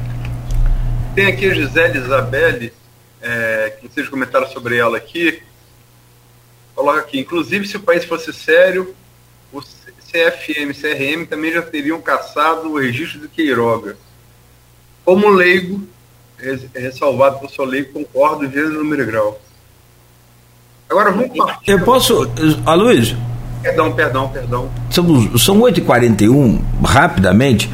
Mas é uma, é uma demanda muito grande. O, o doutor foi bem claro, até rápido, sobre essa questão da volta às aulas, quando ele falou em mexer no calendário. Você sabe como é que é, alvoroçou a casa de marimbondo. Os professores né, naturalmente querem voltar às aulas, querem com segurança, é claro. Antes né, não havia vacina, agora existe, então temos que vacinar as crianças e fim de papo. Quando o senhor falou em possivelmente mexer no calendário, isso, é claro, depende da, da entrega da vacina, mas uh, isso tem alguma, alguma projeção de vocês nesse sentido é, já tipo pré-determinada, alguma coisa assim? Não, não. Deixa eu não... só complementar a pergunta do Nogueira. É, Sharpel e, e Vladimir falaram em fevereiro. Está mantido? Sim, sim. Inicialmente está mantido. A, a questão só é eu estou adiantando, talvez tenha sido mal interpretado, que é, nós necessitamos de um período pós início da imunização para ela fazer o efeito. Então, o que eu estou querendo dizer é, se nós tivermos qualquer problema, e aí desde problema logístico, problema é, de número reduzido é, é, abaixo do que a gente esperava da vacina, é, problemas em geral. Se esses problemas acontecerem, nós provavelmente nós sentaremos novamente e avaliaremos, olha, vamos manter calendário? Sim ou não. Vamos falar, olha, melhor jogar uma semana para frente, duas semanas. Isso é, é, é, possível. Não quer dizer que vai acontecer e nem está em pauta atualmente. Tá? Só estou querendo deixar claro que a gente precisa de um intervalo mínimo de tempo para a vacina é, fazer efeito. Então, esperamos que não tenhamos mais nenhuma novidade ruim é, vinda de cima. Então, a princípio, não, está tudo mantido. Acho bom dia, tô... bom dia a todos. Bom dia, o doutor Rodrigo. Com licença, a gente está conseguindo aqui o contato com o governador do estado do Rio de Janeiro, que está na região, Cláudio Castro. Chega ao vivo aqui, a gente já estava aguardando esse contato. Governador, muito bom dia. O senhor está falando ao vivo aqui na Folha FM, do grupo Folha da Manhã de Comunicação. Prazer recebê-lo aqui do Folha no Ar. Conosco o médico infectologista Dr. Rodrigo Carneiro e o jornalista, diretor desse grupo também, o Aloysio Abreu Barbosa. Seja bem-vindo e traga boas notícias para a gente aí, governador. Bom dia, Cláudio. Bom dia, Luiz. Bom dia, doutor Rodrigo. Bom dia a todos aí do, do Grupo Folha da Manhã. É, realmente já estou aqui desde. Acabei de chegar aqui e estou com a prefeita do, do, do, meu lado, a prefeita Carla Machado, aqui de São João da Barra. Ela já me colocou as principais questões urgentes. Também está tá conosco aqui o nosso secretário de governo, doutor Rodrigo Bacelar, e ela colocou as questões que são urgentes agora do, dos diques, principalmente o dique que, que, se, que se rompeu e aqueles que estão na iminência de, de romper. Não adianta a gente só olhar para esse que rompeu agora e não olhar para aqueles que estão na iminência de romper é, e nem dos locais que ainda estão assoreados e podem causar muito, muito estrago. Então a gente vai agora dar uma olhada é, em alguns locais desse, de, de, de, rompimento. Eu trouxe comigo, além do secretário Bacelar, o secretário das cidades, o doutor Uruan, o secretário de Meio Ambiente, Tiago Pampolha, e o secretário de Defesa Civil, Coronel Leandro, para que nós pudéssemos, então, já dar as primeiras orientações emergenciais e também já ver o que tem que ser feito ao longo dos próximos dias para caso novas chuvas venham, a gente não, não, não deixar a população de toda a região sofrer. Nós sabemos que não é só São João da Barra, se esses dias romperem, vai ter uma, um grande sofrimento na, na região inteira. Então, aqui é um trabalho totalmente regional. Eu falei ontem com o ministro do, do Desenvolvimento Regional, o ministro Rogério Marinho, é, ele está aguardando a gente dizer o que, que, ele precisa, mas nesse momento a gente não vai ficar esperando, não. O que o Estado tiver que fazer de intervenção, ele vai fazer diretamente aqui é, para que a gente possa solucionar o mais rápido possível esse problema que de ontem para hoje se agravou muito. Governador, bom dia. Obrigado pela presença. Bom dia. É, é, há alguma projeto? O caso mais imediato desde ontem à tarde é o rompimento do dique, né? ali no Autor de Barcelos isola São da Barra um pouco é, em um período de pleno verão. Né? É onde eu estou agora, inclusive. É, é, há alguma projeção de, de, de, reparo desse dia aqui em Barcelos? Sim, estou chegando aqui exatamente para ver isso. Se nós precisarmos, com nossa equipe própria do DR, e tiver que fazer uma contratação agora é, para hoje, para começar a fechar o buraco hoje, começar a ver o que, que dá para fazer de, forma emergencial tem um engenheiro especialista que a prefeita contactou e que está nos esperando lá. A gente vai conversar com esses engenheiros. Eu também trouxe um especialista do DR. É, nós vamos conversar agora o que dá para começar a fazer hoje e também nos, nos próximos dias para a gente evitar que um desastre maior aconteça. Está previsto, previsto que Sovar também, até Peru e Cambuci, que foram municípios bem atingidos pela, pela cheia, pelas cheias. Do é Paraíba é sábado. sábado eu vou no, nos dois. É, e o que, que, o, senhor, o que o senhor pretende anunciar para esses dois municípios que tiveram, foram bem afetados também? Vamos ver o que, o, o que precisa lá. A primeira coisa que nós precisamos, Aloysio, é ajeitar o, o que está causando prejuízo nesse, nesse momento.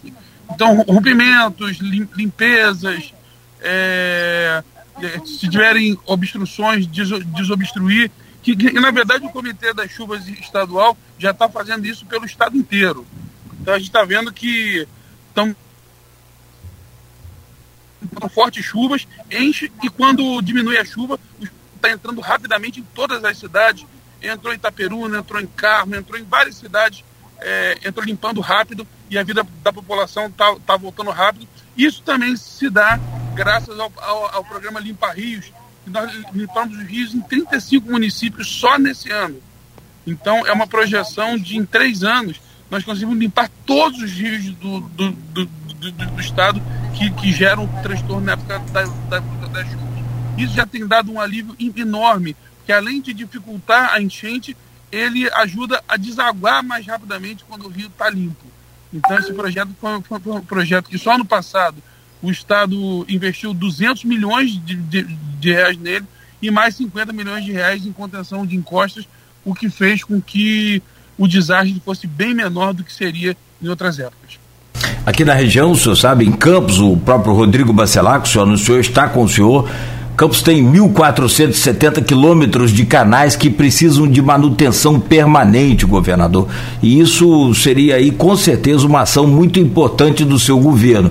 Mas a minha pergunta com relação a Campos também é o rompimento ali de uma manilha, de um sistema que tem na BR-356, que afeta a comunidade de Oteiro, da Quadra, aquela região toda ali. É, tem a, a, previsão do senhor visitar também aquela área? A gente está falando tanto, o secretário Bacelar, ele já está vendo diretamente isso. Nós também estamos em contato com o prefeito Vladimir Garotinho. É, toda a equipe do Estado já está na região desde a semana passada, vendo todas essas intervenções que, que, que têm que ser feitas é, as que tiveram que ser desobstruídas já foram e algumas nós já estamos dando emergência agora para já começar imediatamente as, as restaurações delas. É, a gente sabe que leva aí uma semana, duas, até, até essas emergências levam. É, a, gente, a, a, gente, não pode abrir mão 100%, é, que senão depois acontece o que a gente viu acontecendo no passado, na região serrana, tudo. Mas a gente está avançando rápido, fazendo todo o paliativo agora, que também é, é, é, é importante abertura de via, limpeza de vias, para que dentro do mês de janeiro ainda comece o, os reparos. Governador, como o senhor falou, a gente tem casos na região serrana, aqui em Campos tem casos de enchente, queda de ponte, inclusive, sempre nesse período de verão. Todo mundo sabe que no verão, no Brasil, país tropical chove. Há algum, algum plano, algum projeto do, da sua gestão, do seu governo, para dar uma solução definitiva a esse problema? talvez instalar cisternas nos afluentes do Paraíba, como se faz em São Paulo? Há algum projeto nesse sentido, governador? Ah, sim. É, na, na verdade, o comitê de chuvas, ele, ele não é um comitê só de atender depois que, a, que, a, que aconteceu. Ele é um comitê de pensar o ano, o ano inteiro. Então, em 2019, 2020, perdão, que eu assumi no final do ano, nós atendemos a população no, iníciozinho de 21. 21 que foi, foi feito, que era a primeira fase, era limpeza de rios e contenção de, de encostas. Não adiantava fazer piscina, nada, com, com, com os rios que, que enchem totalmente assoreados. Então tem que desassorear esse, esse, esses rios, é, é, cobrar os prefeitos que não deixem construir em lugar irregular. Não adianta ficar jogando na culpa do, do governo do, do estado tudo, os prefeitos têm que ter. A maioria de hoje, os que estão hoje herdaram isso, tá? Não estou falando que a culpa é do prefeito X, Y, y, Z. Todos herdaram tudo já construído em beira de rio. Então, é demolir local em, em situação irregular, ter coragem de demolir, a coragem de, de negar a construção, entendeu? E, e, o Estado fazendo a contenção de encostas, fazendo o, a limpeza de rios e agora, com, com o Pacto RJ, todos os prefeitos estão tendo a, a oportunidade de mandar os seus projetos para o Estado. A gente está aqui, tem aí hoje 17 bilhões de reais para, para ser gasto, e todos os prefeitos, é, inclusive em situação, oposição, aqui está trabalhando com todos eles, estão abertos para que eles mandem os projetos de acordo com as suas realidades locais, para que, que o Estado faça essas intervenções definitivas. Governador, qual a sua expectativa amanhã? O senhor, tá, o senhor já tinha vinda marcada, antes dos prêmios das chuvas, por conta do Santa Mara e também para assinar o termo de compromisso com o Projeto Fênix, que é uma iniciativa com apoio do Grupo Folha, que parte do setor produtivo aqui de Campos e região. É, qual a sua expectativa com essa iniciativa da, da do, do, do, setor produtivo de Campos para elencar prioridades para o desenvolvimento econômico do município da região? É fundamental. Eu, eu, eu sou entusiasta do desenvolvimento, principalmente do, do, do interior. Eu não me recordo o interior ter um volume de investimentos como já está tendo e como está previsto ter ao, ao, ao, longo desse ano. As licitações já, já estão todas saindo. Há uma preocupação com a legalidade gigantesca. É, eu não me lembro também de uma época da cadeia produtiva ser, ser tão ouvida, lembrando que 60% a 70% do Pacto RJ é um programa da Firjanch chamado Canteiro de Obras, que eles encaminharam para nós, e o, o resto é 100% o que os prefeitos estão colocando como, como prioridade na, nas regiões. Então ele é um programa que ele ouve a cadeia produtiva, ouve os gestores muni, municipais, faz uma, uma atuação democrática do governo do, do, do, do Estado, tanto democrática nos projetos, quanto democrática aonde esse, esse recurso vai, que ele está indo para os 92 municípios, diferentemente do que foi feito até, até aqui. Então, eu acredito que ações como essa, que a gente junta a cadeia produtiva, junto o gestor municipal, junto a política, através do, do, dos deputados locais, a gente vai conseguir fazer o verdadeiro de desenvolvimento e não aquele que era pautado em pequenos interesses. Governador, minha última pergunta, senhor. É inevitável, o senhor está vendo aqui numa posição de governante, posição digna, que deveria servir de exemplo para o país todo, né? Uma área afetada, pessoas afetadas, seres humanos afetados, está vindo aqui dar, cumprir esse papel como líder solidário. Pena que não serve de exemplo para todo mundo, mas enfim. É um ano eleitoral também. É, a eleição daqui a menos de nove meses. O senhor é pré-candidato ao cargo, né? É, como é que senhor está vendo esse processo eleitoral? É, senhor acha que Freixo é seu maior adversário? Como é que senhor está tá, tá projetando isso, governador? Eu vejo o processo eleitoral com muita tranquilidade. Um político muito antigo dizia que, é, que a urna ele é o julgamento do, do trabalho do gestor. Então, eu entendo que qualquer processo de eleição, e principalmente de reeleição, ele vem, ele vem fazer esse julgamento do trabalho que, que, que foi feito. Então, aquele que não está no cargo, ele tem que fazer a crítica, ele tem que fazer a oposição, ele tem que mostrar que está errado. Ele tem que estar tá fazendo campanha antecipada o tempo todo. Mas aquele que está sentado no, no, no, cargo, o que resta ele é trabalhar. Trabalhar, trabalhar, trabalhar, trabalhar. E se a população achar que aquele trabalho é, é bem feito, é, a continuidade ela é, uma, ela é uma naturalidade. Então, o papel não só meu, mas de qualquer outro. E ano passado, ano, retrasado agora já, teve eleição de prefeitos e nós vimos que aqueles que trabalharam tiveram o seu processo de reeleição com, com tranquilidade e aqueles que tiveram mais dificuldade é, não, não conseguiram se reeleger. Então, o papel de, do, do, governador que está na, na, na, na, cadeira, como é o meu caso, é trabalhar, trabalhar, trabalhar, trabalhar, trabalhar. E hoje eu estou muito, muito feliz da gente ter aí conseguido fazer um processo de pacificação no, Rio. O Rio que tinha uma, uma questão política muito complicada, Hoje eu dialogo com os 92 prefeitos, hoje eu, eu dialogo com praticamente os 70 deputados da Assembleia Legislativa, os 46 praticamente da Câmara Federal. Para você ver, eu dialogo hoje com Marcelo Freixo. Agora, no, no, no fim do ano, nós mandamos mensagem um, um para o outro. Aqui, não tem inimigo. Tem, no máximo, é, adversário, cada um no seu ponto de vista pessoal, político e ideológico, naquilo que, que acredita. E eu respeito muito a, a, as forças políticas e as bandeiras que não são as minhas. Eu não me acho dono da verdade. E até por isso o, o, o Rio hoje está crescendo, é o estado que mais cresce na, na federação, em virtude desse, desse, de, de, desse processo de união que a gente conseguiu implantar aqui. se me permite uma última perguntinha.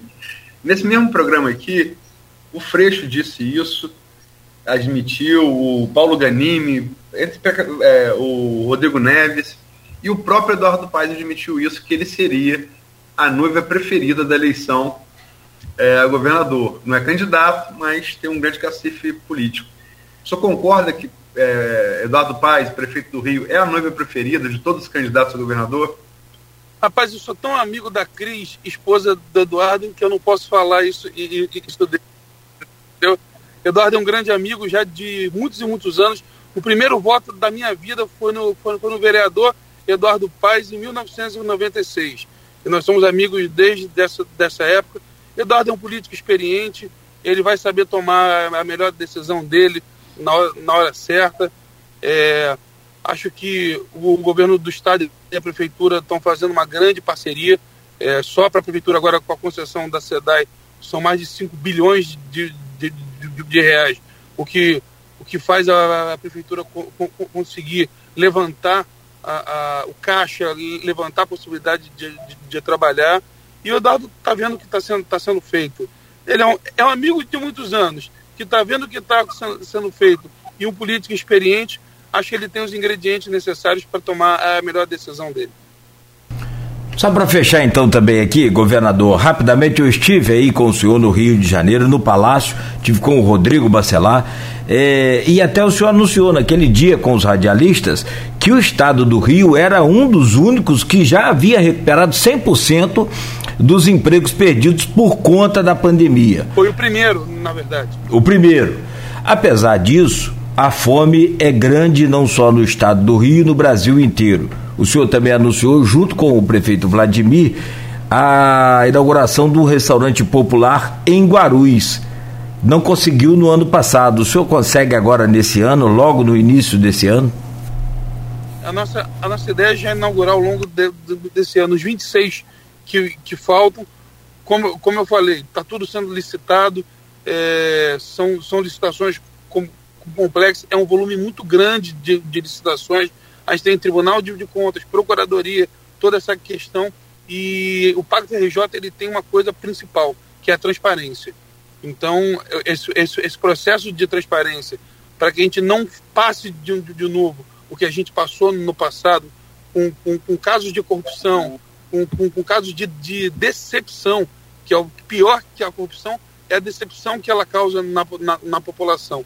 Isso às vezes faz a coisa demorar um, um pouquinho mais, mas é, é, é, é o respeito ao, ao, dinheiro do contribuinte, é o, é o respeito à ética que tem que ser, não tem que ser exaltada pelo, pelo político, mas tem que ser uma condição mínima para que ele comece o trabalho. Perfeito. Quero muito agradecer o senhor, a boa vontade, a, a gentileza de estar conosco. Caso o doutor Rodrigo Carneiro queira também participar, fazer alguma ponderação, fica à vontade, doutor Rodrigo. É, mas... Posso só fazer um pedido? Pai, pedido, governador, bom fa... dia. É, só mostra para sua assessoria depois, só pedir a eles. A gente, é, eu sou diretor de atenção básica aqui. A gente está com seis unidades de estratégia saúde da família, com pagamento suspenso por órgão de controle. Aí a gente está só dependendo de uma visita da Secretaria Estadual de Saúde para já está tudo resolvido para liberar esse pagamento. O senhor, se puder passar para a sua assessoria, para a gente, por favor. Vou falar com o secretário Kiep hoje. É, saúde para a gente é prioridade. Só no final do ano agora foi, foi mais de um bilhão de reais transferido para que, que, que os municípios possam investir em atenção básica. Eu, eu sou um, um fã, eu sou entusiasta da, da, da, atenção básica e por isso transferir o recurso fundo a fundo para que, que os municípios possam. A gente sabe que, que, que quando a atenção básica fu funciona, ele impacta menos os hospitais e sobra mais recursos para que a gente possa investir mais ainda na, na atenção básica. Então, a atenção básica é, é a verdadeira solução para que a gente possa ter uma saúde pública melhor. Valeu, obrigado. Ma obrigado. Mais uma vez, obrigado, governador. Bom dia, abraço a toda a sua comitiva aí. Bom trabalho, seja bem-vindo aqui à nossa região e sempre aqui ao Grupo Folha da Manhã de Comunicação. Bom dia para o senhor. Muito obrigado, excelente dia a todos. Tá aí, portanto, são nove horas e dois minutos, com exclusividade ao vivo aqui para o Folha no Ar, o governador Cláudio Castro é, oportuna, muito oportuna aí essa participação dele. Né? Aproveitamos aí para não só falar das cheias, que naturalmente o assunto eminente, emergencial, é a coisa que está aí no momento agora, mas sem dúvida nenhuma para também aproveitar essa presença e é, é o, o, o, executivo do Estado, né? Então tem poder sim. Bom, 9 e 3 eu, eu volto com a gente tá, eu acabei interrompendo, a gente teve que interromper e na hora quem falava era o, o Rodrigo, mas eu confesso que eu volto com você, o, o, o Rodrigo, só para terminar aquele raciocínio, né, se você consegue lembrar aí, por, por gentileza. Eu não lembro. Mais. Eu também não, que a gente acabou nesse corre-corre aqui. E o Aloysio, se lembra aí, fica à vontade. Não, lembro não, mas eu acho que podemos partir para a última pergunta. Eu só, só me deu chance de me do governador. Eu, eu pedi para ele aconselhar a Carla Machado a tomar vacina contra o Covid, mas eu não tive a chance. Ah! É. A hora que eu chamei que. É. Ah. A hora que eu chamei para o fechamento, ele já partiu também. É, não, tranquilo. É, é Rodrigo, é, você é um camarada politizado, é um, é um, é claramente não esconde isso, é, é um cidadão com pensamento político de esquerda, é simpático a, a, ao PT. É, como é que está projetando essas eleições? Né, do, eu fiz ontem, estava conversando, conversando aqui a, a Genial Quaest e peguei as várias fatias. Aí você, quando você faz pesquisa, você entra na pesquisa, né? Realmente, se a eleição fosse hoje, resta pouca dúvida de que Lula seria franco favorito para vencer, talvez até primeiro turno. Né? A Quaest já é a sexta pesquisa que aponta, em sequência, que aponta essa possibilidade, ainda é ali na, na, na margem de erro. Né? Tirando nos votos válidos, ele, ele venceria, segundo a Quaest, um, 51,7. Quer dizer, na margem de erro pode ser, pode não ser. É, mas como é que você projeta essa, essa eleição? A eleição também é governador, falamos agora com o governador. E que nota você daria de 0 a 10 para o governo Vladimir, qual você integra e por quê? Tá, vamos lá, deixa eu começar do começo. É, sim, claramente, assumidamente, tem é, ideologia, penso política muito mais no ponto, da, é, na, na, ala progressista de esquerda. Não tem filiação partidária, é, a, tem gente que fala, associa com o PT, né, mas não, não tem filiação partidária. É, inclusive, se tivesse que ter um guru político, acho que a pessoa que eu mais admiro, admirei, foi Leonel Brizola, é, não vinculado ao PT. É, mas sim, penso, penso canhotamente em termos políticos. Em relação a, eu acho que a gente falou agora com o governador, né, o, o governador ele foi na minha opinião, uma, uma grata surpresa. Ele é muito habilidoso politicamente. É, ele já tem uma grande vantagem que é, é quando a gente substitui algo que é muito ruim, que é caótico, a gente normalmente só tem coisas boas a fazer. Isso foi o que, o que aconteceu com ele, né? A gente uh, elegemos no estado uh, alguém que, que mais uma eleição injustificada, mais uma eleição que não deu para entender, o governador afastado, né, Witzel, e aí veio o Cláudio Castro que a gente não, não sabia muito o que esperar, e, eu acho que a, a surpresa ela foi positiva, e eu acho difícil ele perder a eleição, ele é, ele é muito habilidoso politicamente, então é aquela questão, eu acho que o Freixo ele sobe, mas ele tem um limite, ele vai subir. Teto alto, então, é, é, piso alto, teto baixo. Isso, exato. Então ele é um, ele é o, o candidato para o primeiro turno, mas para o segundo turno ficaria complicado. Então eu acho é, difícil é, a não reeleição do governador. Acho pouco provável. Talvez o, o Rodrigo Neves né, seria o nome a, a, a fazer frente né, ao, ao, ao governador, mas a, a, candidatura dele também não decola, né? Não decolou, né? Não vê, é, falta até, eu acho, minha opinião pessoal, falta inclusive engajamento dele mesmo. Não vejo, ele não aparece, ele não não está pondo o time para jogo, aparentemente. Não sei se isso faz parte da estratégia. Então, vejo como bem provável a reeleição do governador Cláudio Castro. A nível federal, isso. Caminhamos para ou uma vitória em primeiro turno ou um segundo turno, que eu até acho que, se for hoje, os candidatos forem os pré-candidatos mantidos, o segundo turno não seria com Bolsonaro. Eu acho que ele vai é, derreter e ele será ultrapassado pelo Moro, provavelmente. Se houver segundo turno, eu acredito que seria Lula e Moro, o que seria extremamente pitoresco para todos nós assistirmos. Então, mas acho que vai ser em primeiro turno.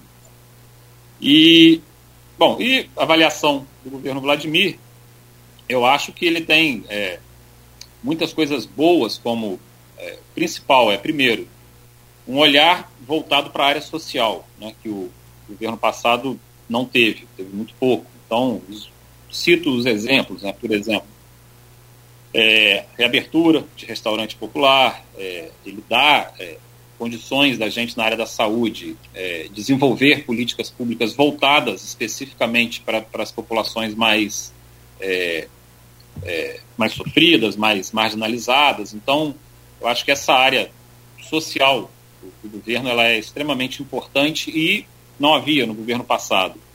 Captação de recursos, sem dúvida, isso também a gente consegue é, é, melhorar né, a, o orçamento da cidade através da captação de recursos que ele faz. Então, eu, eu dou uma nota, é, tem que dar uma nota, né, de 0 a 10, eu dou uma nota, vai variar ali de 8 a 8,5, não vou dar uma nota maior porque, é, apesar dele não ter tido a oportunidade, mas já são sete anos né, de servidores, há sete, oito anos que os servidores estão sem reajuste, e eu espero, torço muito para que ele consiga no mandato dele olhar pelos servidores e dar esse reajuste para os servidores que são estão, merecendo já há algum tempo. Então, a minha avaliação. É, ele falou aqui nesse programa que ele só vai colocar isso na pauta de discussão em 2023. Ele falou é. isso aqui em dezembro.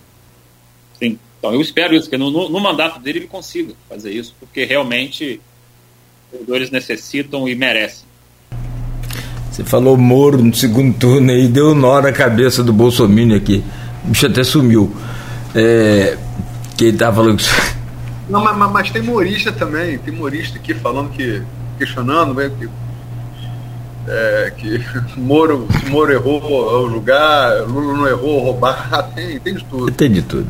E, claro, evidente. Agora, só. só eu, Sim, eu posso só dar uma opinião em relação, em relação a, a essa questão de Moro? e, e aí vou, vou divergir do Rodrigo com todo respeito, é, eu acho que. Eu não acho que o Lula seja inocente, nem o Supremo disse isso.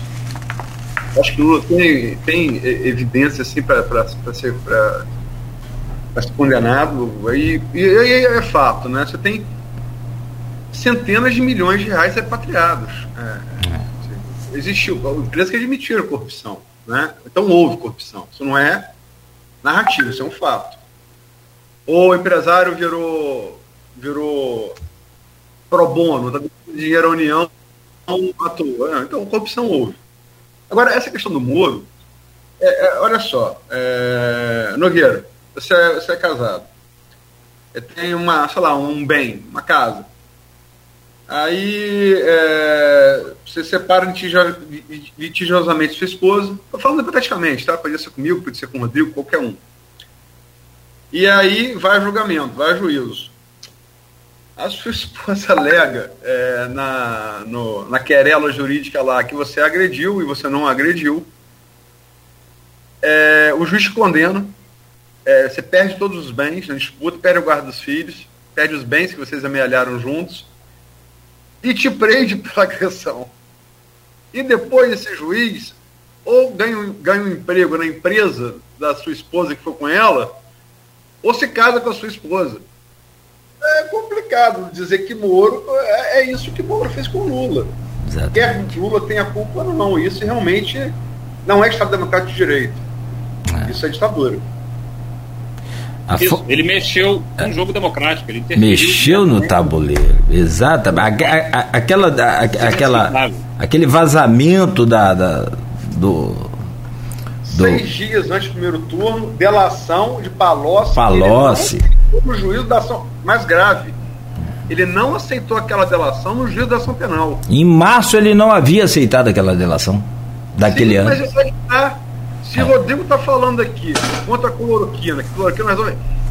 E receita a cloroquina para tem que mandar prender o Rodrigo, não é só, não é, é só caça é, dele, não. É. Ele está falando aqui, falou claramente, cloroquina não tem efeito nenhum para Covid. É infectologista. Vai amar um paciente porque ele receita cloroquina. Porque ele fez a delação de Palocci há seis dias do primeiro turno. Quer dizer, hum, É, é, é uma história sem santo. Perfeito, perfeito. Mas o que tem Opa. que ficar claro, Luiz, acho que tem que ficar claro para todos é a gente tem que deixar a vontade popular aparecer. É, eu confesso a você, olha, é, ah, o, o triplex eu acho que é um caso, isso já está demonstrado, que é um caso que juridicamente não tem fundamento. É, eu acho que é, se Lula fez algo ilegal, não sei, imoral, concordo. Acho que ele não poderia, não poderia usufruir do sítio, que eu acho que é muito mais grave do que o, o triplex. O triplex é uma aberração, isso é condenado naquele, naquele processo. O que ele fez no sítio, eu pessoalmente considero imoral. Um homem público como ele não pode usufruir de algo uh, vinculado a, a qualquer empresa, então isso não pode.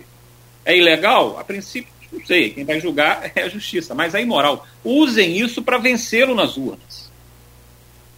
O que você não pode é alterar o jogo democrático da forma como foi feita. Isso é inaceitável num país democrático. Inaceitável. E aí você mancha o poder judiciário. Essa pessoa vira ministro e agora vai concorrer a presidente e o judiciário fica quieto. Demora tanto para se manifestar. É, nessas horas que é tão importante a imprensa livre, que de quarto poder não tem nada. Então, vocês, imprensa, são importantíssimos para que a gente possa. É, o STF só funciona à base de Ibope, de, da imprensa. Então, importantíssimo o papel da imprensa. Então, o mais, como imprensa, o mais surreal dessa história toda, eu, eu, eu, eu, eu é, me permito, é, passo aqui a ressalva de que há, juristas que dizem que há, que há culpabilidade no processo do triplex, há juristas que dizem que não. Eu não sou jurista, mas vejo ambos e vejo argumentos é, em, em, um, em, em uns e no outros de razoável lógica, como leigo. Agora, é, o mais surreal disso tudo, mais curioso, mais irônico, o objetivo é irônico. Sabe por que, que Faquin anulou os processos de, de Lula? Foi para tentar livrar Moro da, da, da, suspeição. Ele foi tentar é, é, é livrar a cara de Moro e livrou o Lula junto. Ou seja, meu amigo Rodrigo, meu amigo Cláudio Nogueira, meu amigo ouvinte, telespectador, é, há mais coisas da Terra do que julgando nossa mãe filosofia e pode ser que o destino de Moro e Lula esteja entrelaçado ainda por algum tempo. Vamos ver o que as zonas vão dizer. Bom, são 9 horas e 15 minutos. Fechamos por aqui então essa edição do, do Folha no Ar. Eu quero agradecer muito ao, ao senhor, doutor Rodrigo, pela participação mais uma vez. Acho muito importante, oportuna, esclarecedora. Sempre a gente coloca aí à, à disposição do ouvinte os esclarecimentos, o fato, a ciência, e aí espera, evidentemente, que cada um tome a medida certa. Muito obrigado, bom dia, bom trabalho. Espero né, revê-lo aí aqui no Folha no Ar em breve, falando de coisas boas também. Valeu, obrigado pelo convite mais uma vez, Cláudio, Aloysio. É sempre bom usar a audiência de vocês para poder é, alcançar a maior parte da população e, e, com isso, dar informações corretas e, e torcer para a população aderir à vacina, aderir às medidas de prevenção das doenças respiratórias e vamos lá, vamos coragem para seguir em frente. E a gente já melhorou consideravelmente do que a gente tinha, esperamos continuar melhorando esse ano, o mais rápido possível chegarmos à, à normalidade. Valeu. Aloysio. Agradecer ao Rodrigo pela, pela entrevista, inclusive como entrevistador também, como, como governador, que saiu bem. Se, chora, se, quem não chora não mama, né? A gente tem aí. Não, se esse negócio de infectologia não der certo, pode, pode falar com a gente que. Não, é, obrigado pela presença, é, visto sempre esclarecedora. É, não se furta da sua opinião como cidadão, que não, infelizmente não acontece com toda a categoria médica. Né? É, eu, eu, eu, eu, ali não queria forçar muita barra, né? mas quando eu falei para o governador, estou vindo aqui prestar solidariedade, não é, infelizmente não é o que acontece no todo o país, está falando de Bolsonaro. Né? Então, É, ele entendeu. Também não podia forçar a barra porque é do mesmo partido, né? Senão dava, ah, tá falando a delegação para Mas eu digo, é, tem, é, tem essa virtude de expressar sua opinião, né? E sempre com muito conhecimento na área dele, né? Que é o que nos aflige. A pesquisa genial com a Ash deu, deu que saúde e pandemia são a segunda principal preocupação brasileira, só perde para a economia, a saber, emprego, crescimento econômico, inflação, só perde para isso. É bem acima de corrupção, corrupção caiu, mudou muito, inverteu a pauta de 2018, né? a corrupção está com 9% em quarto lugar, as questões sociais estão em terceiro lugar, habitação, né? saneamento. É, é, então você vê que é, a, a, a Omicron e, e da, da, pesquisa com a Oeste de dezembro para essa agora de janeiro, a preocupação com o subiu sete pontos, né? Então, fruto da Omicron realmente, né? E dados importantíssimos, como a desaprovação é, majoritária da população brasileira, governo, a função da pandemia pelo governo Bolsonaro, e, sobretudo, que eu fiquei muito orgulhoso de ser brasileiro, 72% do nosso povo é favorável a vacinar as crianças já, agora. Então, Rodrigo, desejo isso, que você cumpra a vontade do povo brasileiro tão logo chegue essas vacinas. Obrigado. Valeu. Valeu. Boa sorte aí. São 9 horas e 19 minutos. Fechamos o Folha no Ar então de hoje.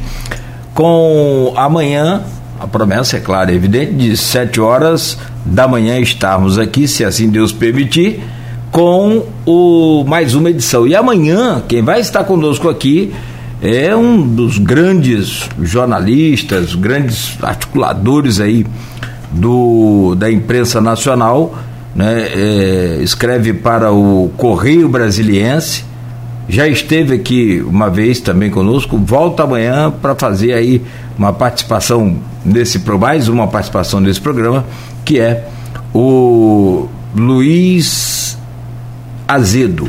Azedo Luiz Carlos é, Azedo. Luiz Carlos Azedo.